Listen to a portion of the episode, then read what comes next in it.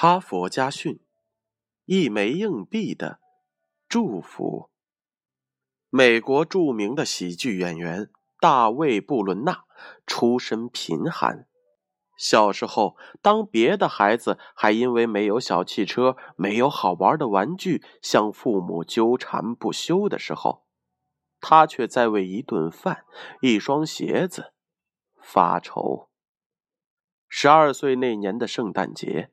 他的同学几乎每个人都得到了家长送给他们的精美礼物，唯独他的父亲没有给他任何的东西。那天回到家，大卫显得很伤感。他小心的告诉了父亲，自己也想得到一份圣诞礼物。父亲看着儿子，过了半天，才把手伸进了兜里。摸出了一枚硬币，孩子，这是我送给你的礼物。我希望你去买一样和别人不同的东西。正在这时，一个卖报的人从他们的家门口经过。父亲说：“去买一份报纸吧，或许上面有你喜欢的故事。”大卫拿着父亲给的钱，真的买了一份报纸。上面有一篇介绍一位喜剧演员人生经历的文章，使大卫深受感动。放下报纸的大卫在思索着：要是我也能成为一名喜剧演员，该有多好啊！于是他决定去学喜剧表演。许多年过去了，大卫终于成功了。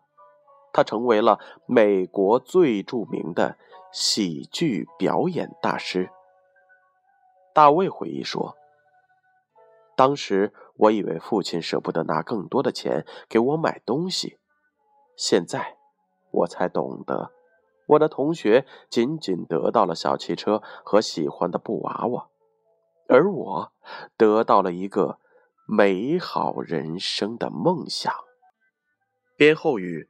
是这样的，这个故事至少可以给我们两点启示：当我们准备送孩子一个昂贵的小汽车时，最好先考虑送给他一个梦想。